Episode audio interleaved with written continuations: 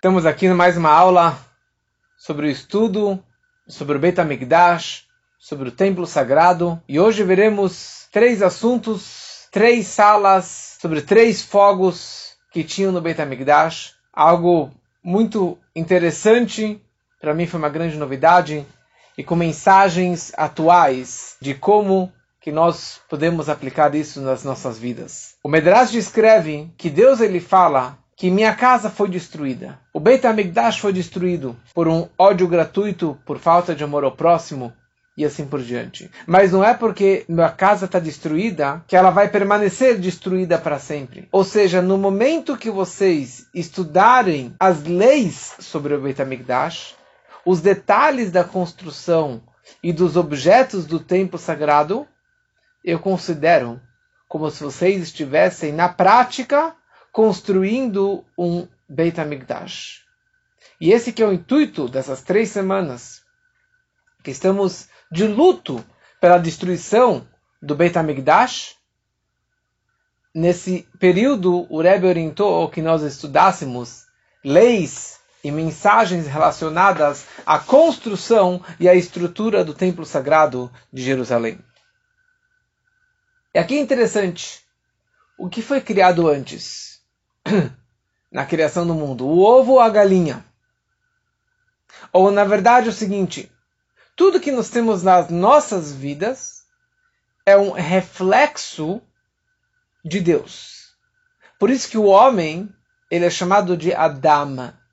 Adam significa Adamela Elion, que ele é comparado ao homem supremo ao homem superior que se refere a Deus.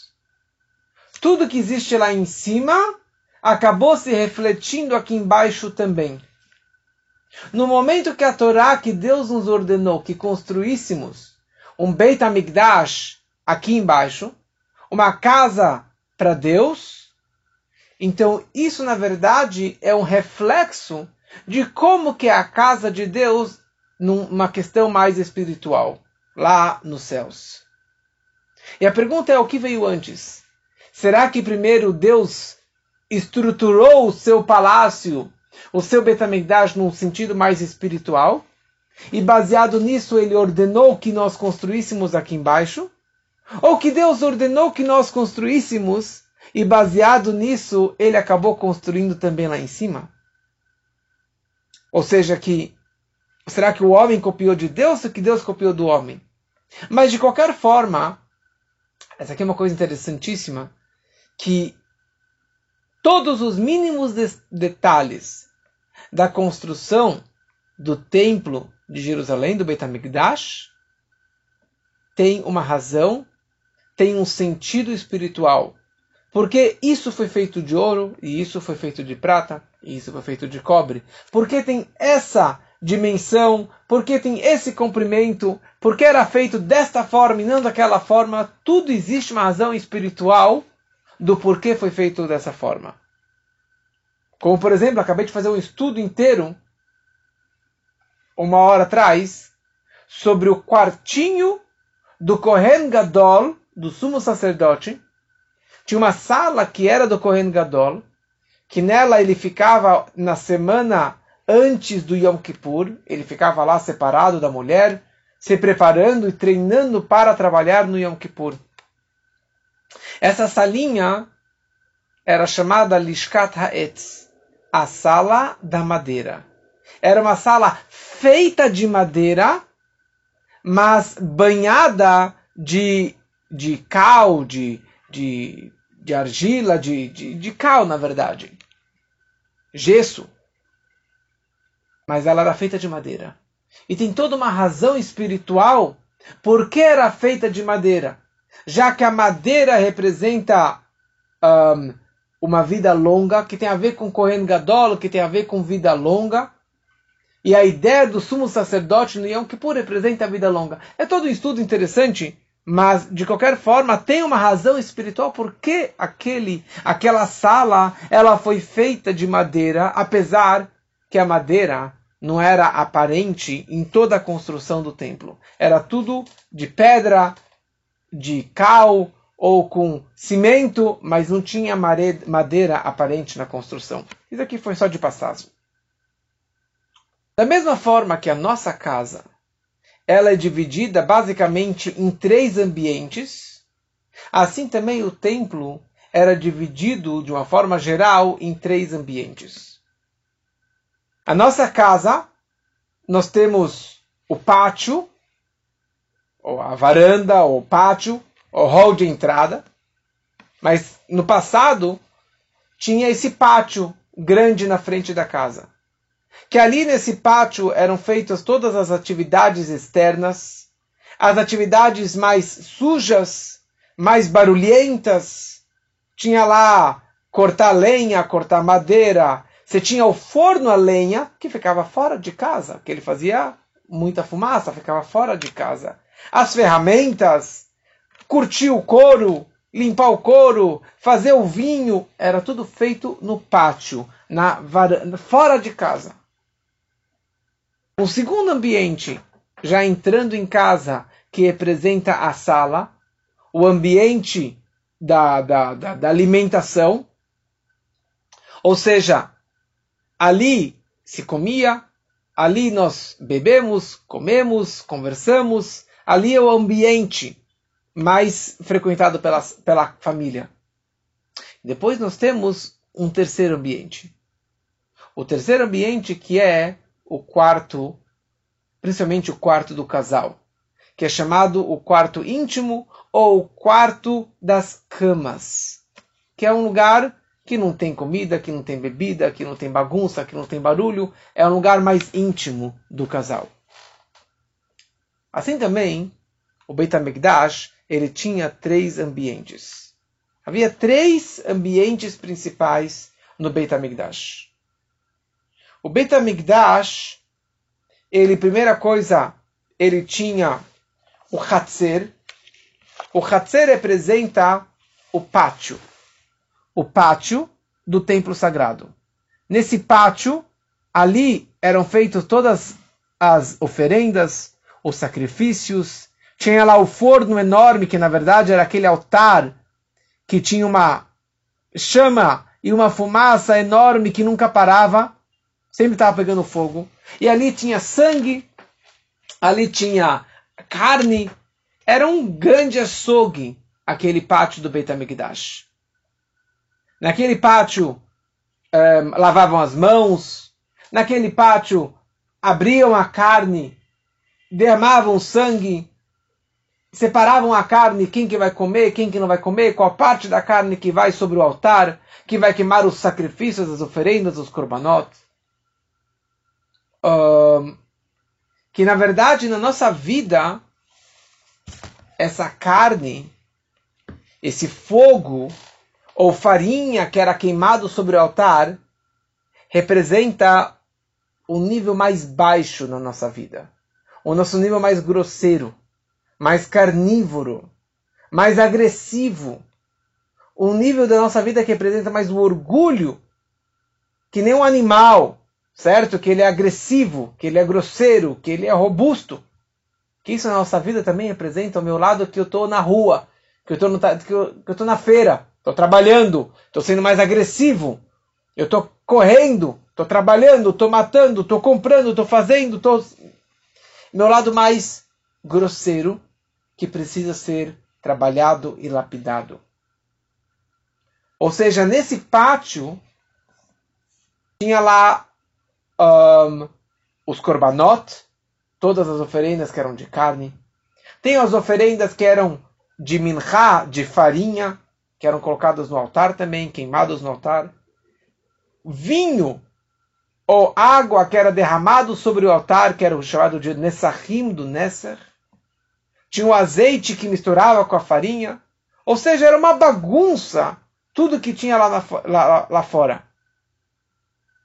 Isso tudo representa, na nossa vida, representa o pão, como nós lemos na semana passada na Torá, et korbanilach mileishai, que os sacrifícios eram chamados o meu pão, assim, assim Deus fala, os korbanot, as oferendas são os, é, é, o meu, é, é, o meu pãozinho, é a minha comida, é a minha alimentação.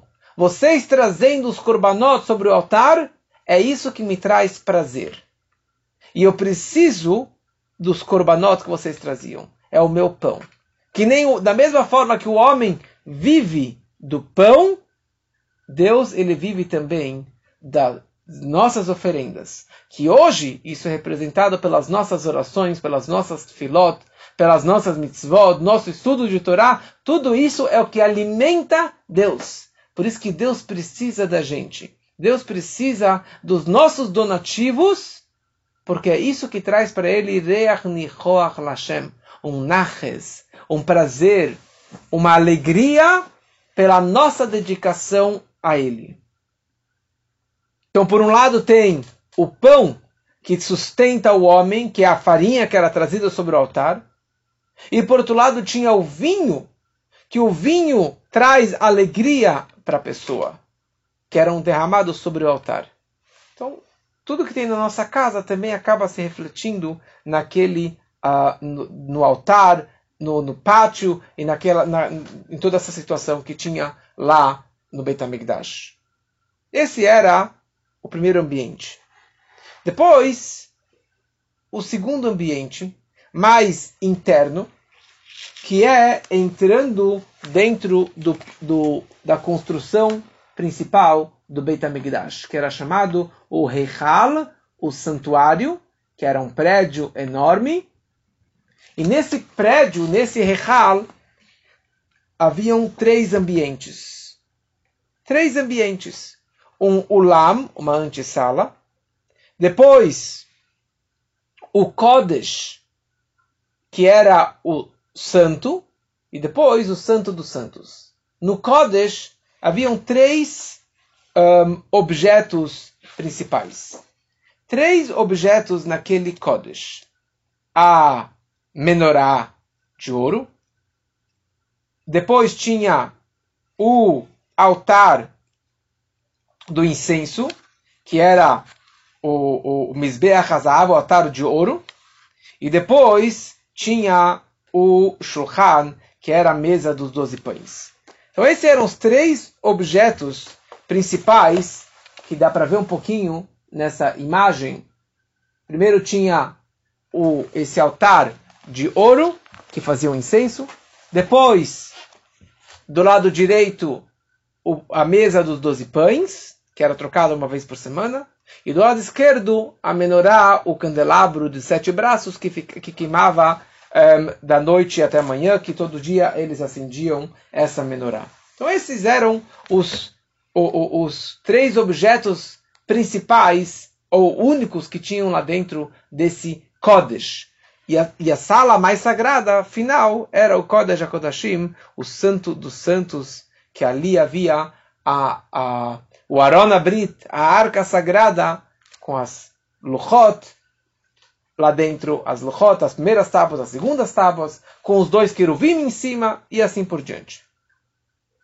A primeira sala, que era chamado o Reichal, havia a menorá.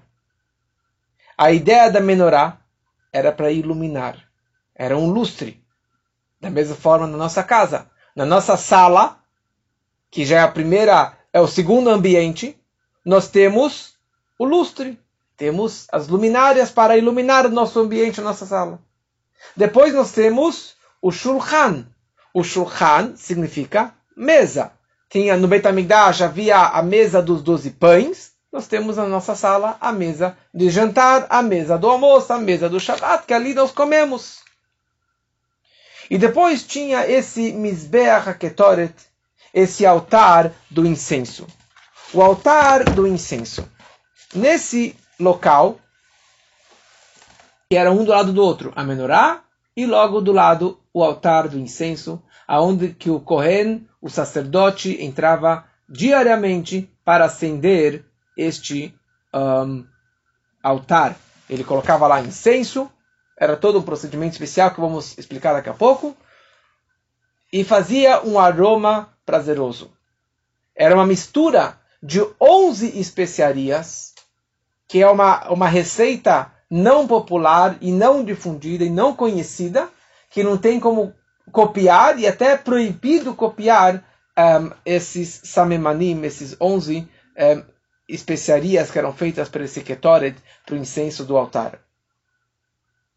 Na verdade, perfumava todo aquele ambiente, toda aquela sala, e não somente aquela sala era, era tinha esse cheiro desse incenso tão delicioso, mas era tão forte o cheiro do Ketoret que todo Jerusalém, não somente que cheirava esse aroma, era perfumado pelo cheiro do Ketoret do Beit HaMikdash. A tal ponto que consta no Talmud que as noivas, no dia do seu casamento, elas não se perfumavam.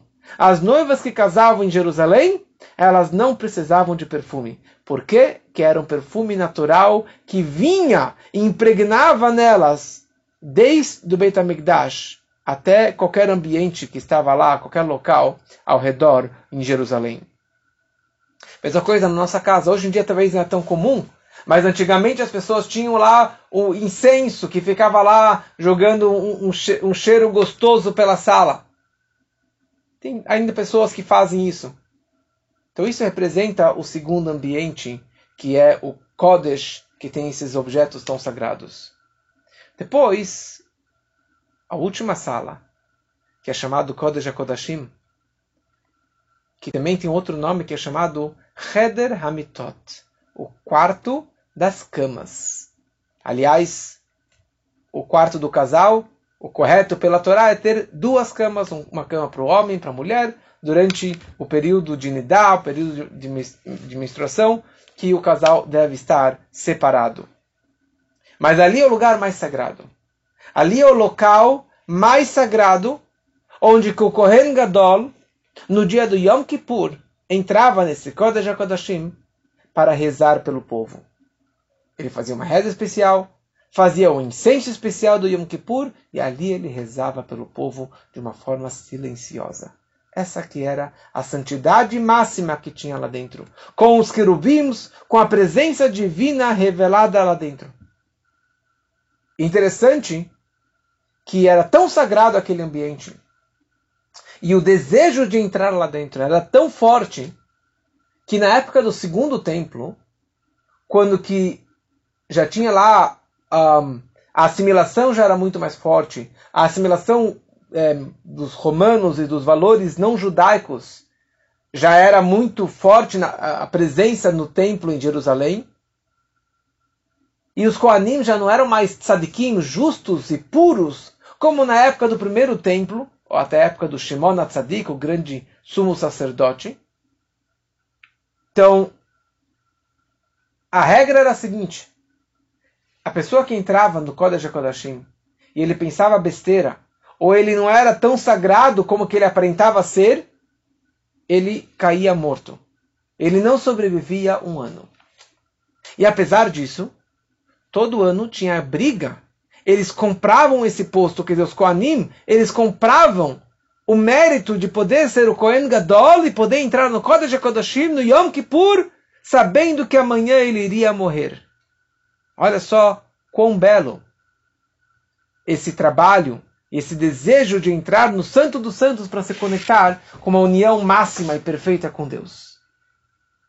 Por isso que o nome do quartinho dos Kohanim, Gedolim, mudou de Lishkat Ha'etz, de quartinho da madeira, para Lishkat Parhedrin. O quarto Parhedrin seriam ministros que eram anualmente eram trocados. Eram, eram um trabalho de um ano. Então, esses Koanim aqui também era um trabalho de um ano. Ele ia trabalhar o ano inteiro, chegava no Yom Kippur e ele ia morrer. Ele já se despedia da família antes do Yom Kippur. E, apesar disso, ele fazia esse trabalho e fazia questão de comprar e de brigar por esse mérito de entrar no Kodesh HaKodashim. Então, aqui nós vemos que na nossa casa nós temos três ambientes: o pátio, a sala e o quarto do casal. Assim também no Beit HaMikdash havia o Hatzer, que era o pátio, que havia toda aquela bagunça, ao redor do Mizbeach, do altar, que tinha todo aquele fogo e aqueles sacrifícios, as oferendas. Depois o Kodesh, que tem a menorá, o candelabro, o Mizbeach o altar de ouro do incenso, e a mesa dos doze pães. E por último, o Kodesh HaKodashim, o Santo dos Santos, que havia a Arca Sagrada, como eu falei semana passada, que ali era um lugar extremamente místico e sagrado e milagroso, que não ocupava espaço. No uh, Beit HaMikdash, de forma geral, havia três fogos. Três lugares que tinha fogo. Estão conectados com esses três ambientes. O primeiro fogo era o fogo que queimava sobre o altar. O altar, que tinha uma rampa enorme, o Mizbeach Anachoshet, o altar de cobre que era muito grande. A estrutura dele era de 16 metros por 16 metros. Depois tinha uma rampa também de 16 metros de comprimento para conseguir subir uh, nessa, nesse altar que tinha 5 metros de altura. Ok? Se conseguem ver, esse altar ele tinha não somente uma fogueira, mas haviam três fogueiras sobre esse altar. Três fogueiras, uma grande, que era que queimava todos os sacrifícios, depois uma menor e uma terceira menor ainda. No centro desse altar havia um bolo, uma montanha de cinzas. E tinha um apelido esse, esse bolo de cinza se chamava tapuar. Tapuar significa um, maçã. Então era uma maçã enorme feita de cinzas. Porque queimavam toras e toras e toras de madeira. E vários e vários animais e carneiros que queimavam sobre esse altar. Então, madeira, carne queimando, osso queimando, pele queimando, tudo isso na verdade acabava fazendo cinzas e mais cinzas e mais cinzas. E isso eles formavam esse tapua, essa, essa macieira de cinzas enorme, que era a beleza do altar. A beleza do altar era esse tapua. E quanto maior, mais bonito. Eles deixavam lá vários e vários dias ou semanas. E quando que acumulava muitas cinzas, eles precisavam retirar para fora do acampamento. Mas essa era a beleza do altar. Então era um ambiente que tinha muita madeira, madeira queimando, sacrifícios queimando o dia inteiro e a noite toda praticamente. Era um lugar muito dramático, um ambiente muito dinâmico. Você tinha um movimento dos Kohanim correndo para cá e para lá, passando sangue de mão para mão, pegando animal, cortando e sacrificando, tirando o sangue e cortando as partes, tirando o couro e passando para uma sala, para uma outra sala, e jorrando água, jorrando vinho, jorrando a farinha, e um tipo de sacrifício de pombo, e outro de sacrifício de carneiro da manhã, um carneiro de tarde, um boi, um ti... dependendo de qual pessoa que estava levando essas oferendas. Era realmente um lugar muito barulhento. Fogueira eu faço muitas vezes fogueira no sítio com as crianças e eles costumam fazer, a gente faz quase dois metros de altura de tanta, de tanta pinha e lenha e palmeiras que a gente está queimando e faz um barulho enorme, madeira queimando. Imagina só colocando sacrifícios em cima, muito mais barulho. Então é um lugar barulhento, bagunceiro, é um lugar cheio de energia. O calor que tinha aquele ambiente era muito, muito quente. E, e, e a madeira, a, a, as fogueiras eram tão fortes, tão grandes, que às vezes toras explodiam e voavam para fora, para baixo do altar. Imagina só 5 metros de altura caindo lá uma tora em brasas, em chamas. Ou às vezes até um órgão lá, um osso lá, uma coxa, voava para fora, caía lá embaixo. E tem toda uma discussão se pode levar de volta para cima, não pode levar para cima, porque lá em cima é um lugar sagrado, um lugar Kodesh. Então isso que era o primeiro fogo. Tinham três fogueiras, mas uma maior e duas menores. Mas todo o altar eram fogueiras barulhentas e com toda aquela dinâmica e dramática que tinha aquele movimento no pátio do, do, do Beit HaMikdash. Depois nós temos um segundo fogo. O fogo da menorá. O acendimento da menorá. Diariamente, o Kohen, o sacerdote, entrava no templo e acendia a menorá. Apesar que a menorá não era redonda, mas o conhecido é o desenho redondo, mas a menorá, na verdade, ela tinha um formato mais reto e não um, arredondado. Mas, de qualquer forma, a menorá era acesa, colocavam azeite de oliva puro, como falamos semanas atrás, sobre a Shemen Zaid Zah, como que era produzido esse azeite das azeitonas que estavam no topo da, das oliveiras lá de Israel, de Jerusalém, e pegavam a primeira gotinha, extra, extra virgem, virgem, para conseguir produzir este azeite, Shemen Zaid Zah Katit Lamaor, para conseguir acender a menorá diariamente no Beit HaMikdash. No momento que esse fogo ardia na menorá, era um silêncio absoluto. Era algo extremamente lindo e silencioso. Ao mesmo tempo que o azeite era super especial, o pavio não era um pavio qualquer. O pavio que acendia a menorá era pavio das roupas usadas e velhas que os sacerdotes, os Koanim, usaram. Cada Kohen ele tinha sua roupa particular. Tinha seu armarinho que ali ele guardava a sua roupa. Cada Kohen tinha quatro roupas: um turbante, um shorts, um gartel, que era um cinto para a cintura, e uma túnica que era na verdade um, um é uma túnica, desculpa, uma túnica que cobria seu corpo. E essas quatro roupas, elas eram feitas de linho branco. Lindo. Linho branco puro. Cada Kohen, a gente acha que os Kohanim trabalhavam todos os dias no Beit HaMikdash. Sim, mas tinham turnos. 24 grupos de Kohanim que se dividiam durante o ano todo. Então, a média que um Cohen ele poderia trabalhar durante um ano todo, ele trabalhava três ou quatro dias por ano. Três ou quatro dias por ano. Isso eram os Kohanim.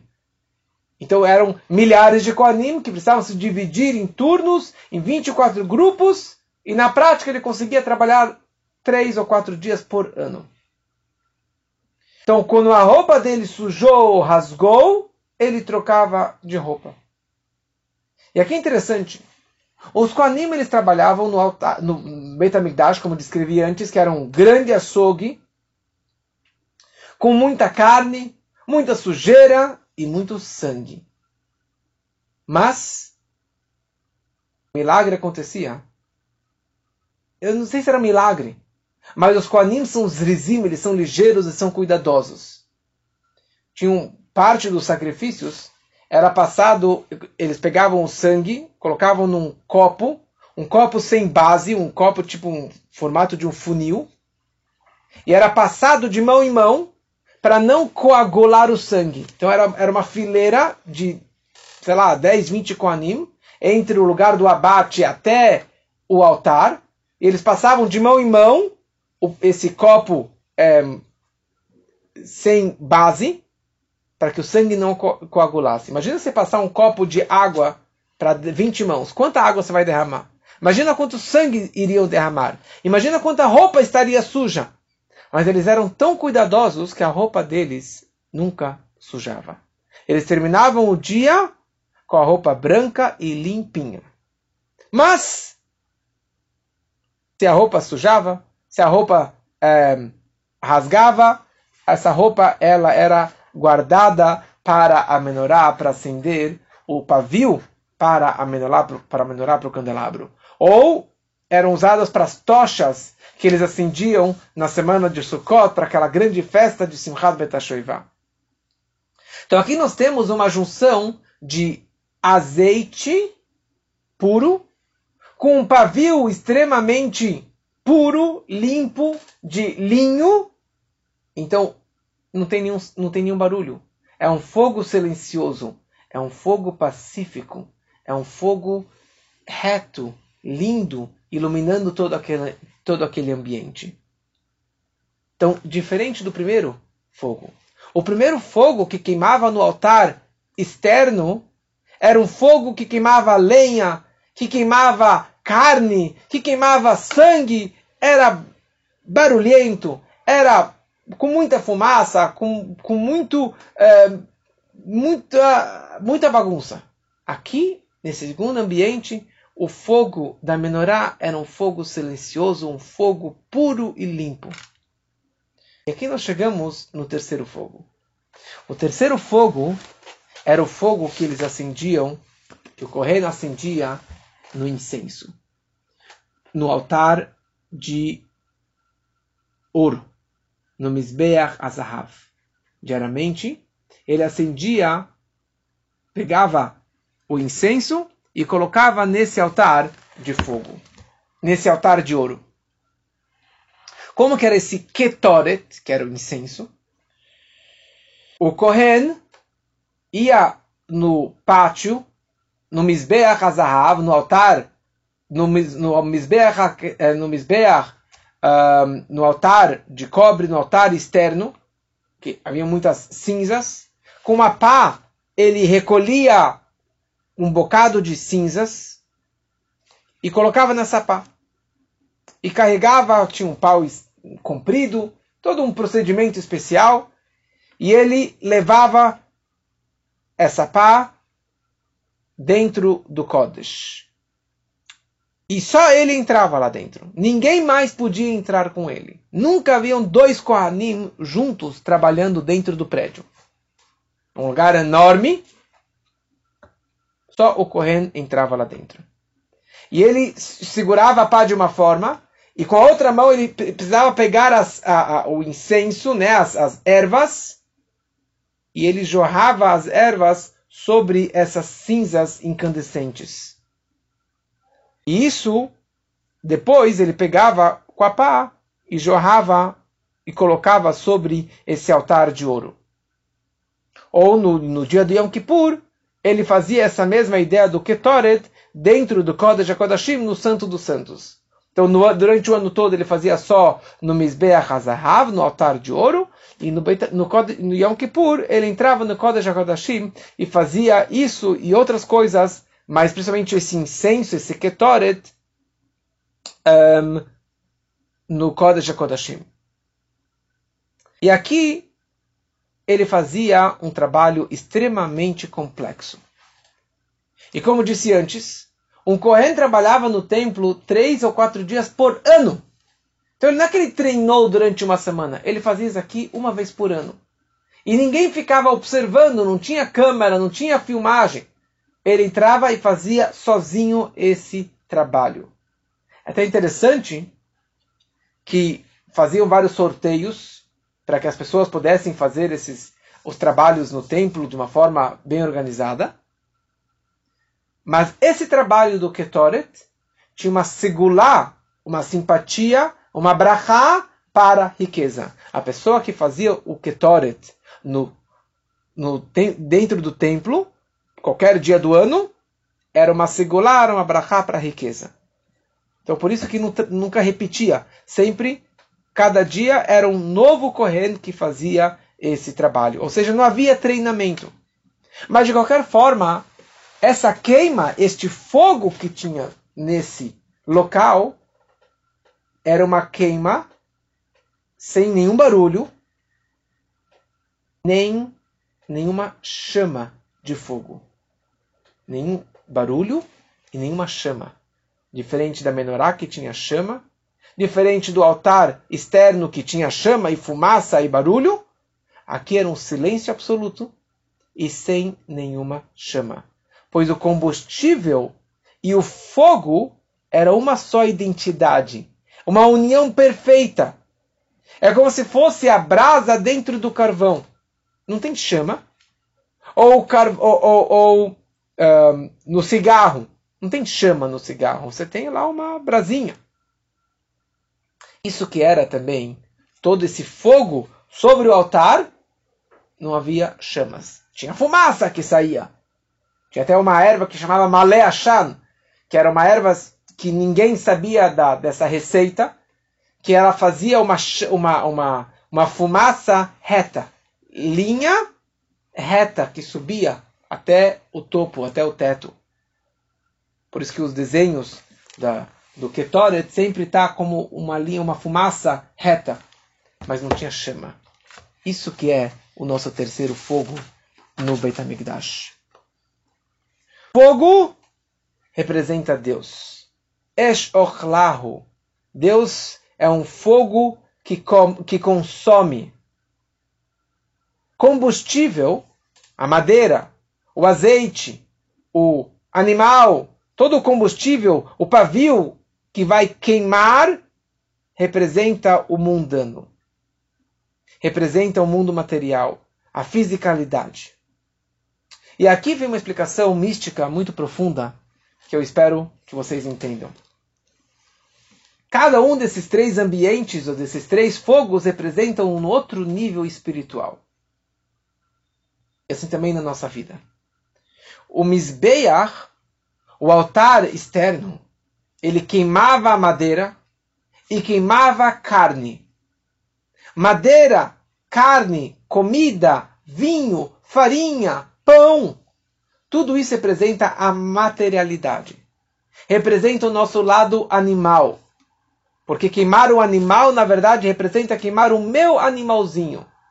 Cada um de nós temos um Yetzer Tov, um, um bom espírito, um espírito divino, e um Yetzerará, e um mau instinto, que representa o Nefesh Abamit, a alma animal, que se comporta que nem um animal.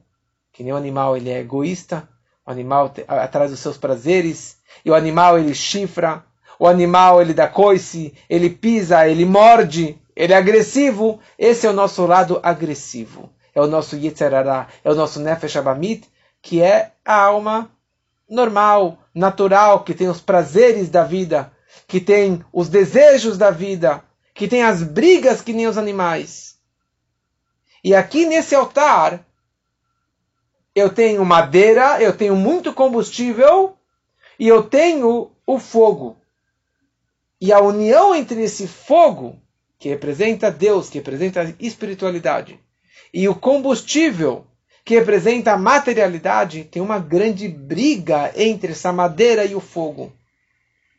Tem muito barulho, tem muita bagunça, porque o material não quer se consumir e não quer se espiritualizar.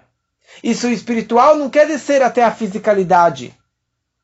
Ou seja, a espiritualidade quer consumir o material, e o material quer consumir e absorver e tragar a espiritualidade e trazer para baixo.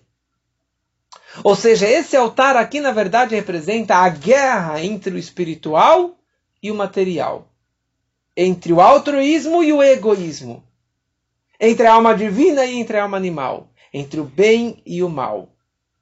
Por isso que guerra tem barulho, guerra tem sangue, guerra tem morte, guerra eh, tem, tem toda essa dinâmica. E é a forma que nós vivemos. Nós estamos na rua, nós estamos nesse pátio, nesse altar da vida, e nós estamos dia a dia brigando entre o bem e o mal.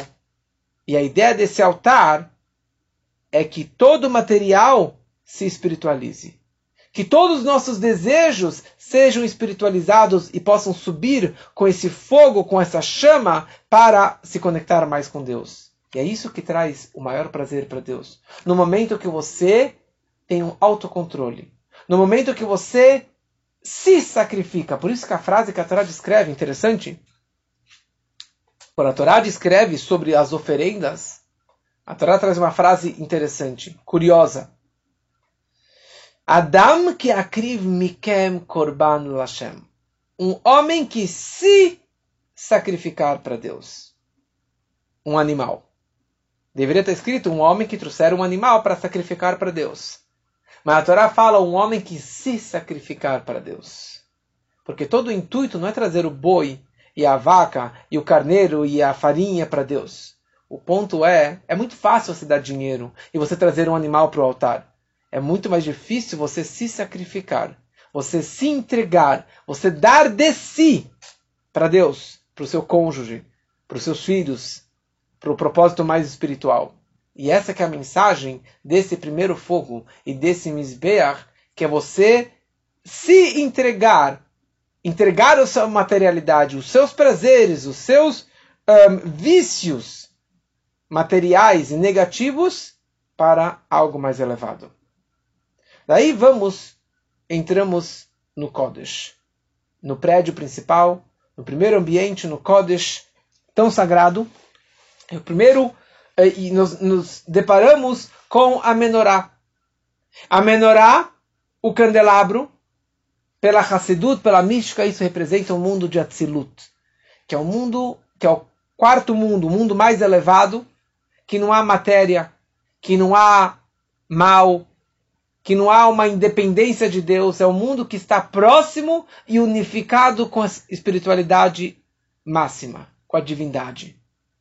É um mundo que não há mais desafios. É um mundo que não há mais guerras. É um ambiente de paz. É um ambiente tranquilo e silencioso. Por isso que na menorá, o fogo ele, era, ele consumia o azeite um azeite puro, com um pavio de linho puro, mas o, o, a, essa combustão era de uma forma pacífica, silenciosa, linda e tranquila. Isso representa já um nível muito mais elevado, que não há mais a briga entre o bem e o mal. Já é o nível de um tzadik, já é o nível máximo da nossa alma que representa uh, um nível da Yehidah, que é o um nível que está unida com Deus Quer dizer, já não tem mais essa guerra entre o bem e o mal. Talvez não Yehidah, Hayá. Representa um nível que já, já está lá dentro. Já está conectado com Deus. Mas, apesar de toda essa grandeza da menorá, ainda existe dois, um, dois um, duas identidades. Tem o azeite e tem o fogo. Tem a combustão da matéria, do azeite, por mais refinado que ele seja, ele acaba, na verdade, se conectando com a espiritualidade. Então você tem o material e tem o espiritual que estão unidos de uma forma silenciosa, de uma forma linda e maravilhosa. Mas ainda existe duas identidades. E daí partimos para o terceiro, o terceiro fogo, que é o fogo do Ketoret, do incenso. Kodesh, ou no Kodesh Kodashim, que é o nível máximo. É a união máxima entre o fogo e a matéria. Entre a divindade, que é o fogo, e a matéria, que é o carvão. É uma união perfeita. É uma união que não tem combustão, que não tem chama. Não tem chama. Porque é, o, é que nem o fogo que tem dentro da pedra. Se você pega duas pedras e você bate, dá para sair fogo. Mas aquele fogo está lá oculto dentro daquela pedra. Ou fogo dentro de um carvão que está aparentemente apagado, mas o fogo está lá dentro.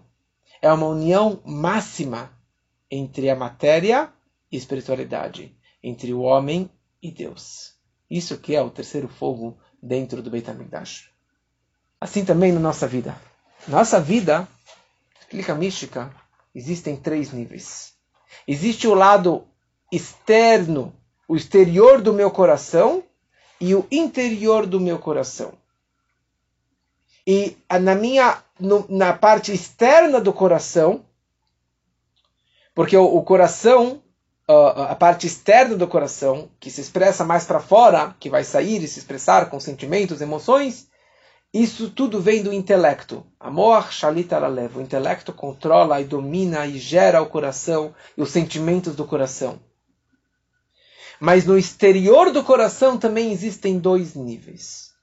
Existe o externo do coração mais baixo, mais inferior, ou seja, o meu coração que está ligado com prazeres mundanos e fisicalidade, conectado com ações físicas. Ou seja, um lado meu que eu tenho briga com material, eu tenho uma briga com o mundano, briga com o dinheiro, com os prazeres, com o nefesh abamit, com a minha alma animal. E isso representa o fogo do Misbeach, o fogo que tinha lá no altar externo queimando com barulho e com tanta dinâmica e tanta bagunça que tinha naquele altar. Então essa é, é a parte do meu coração, da minha vida, que é a minha externalidade máxima, a conexão máxima com o material. Pois existe no, no, no, exterior do meu coração, na parte externa do coração, um nível mais elevado. Que esse nível já representa um, o meu amor a Deus, o meu Havat Hashem. Mas é um amor a Deus baseado no intelecto. Já é um amor mais intelectual, mais refinado, mais puro. E já não tem mais a briga, já não tem mais barulho. Que isso representa o fogo da menorá.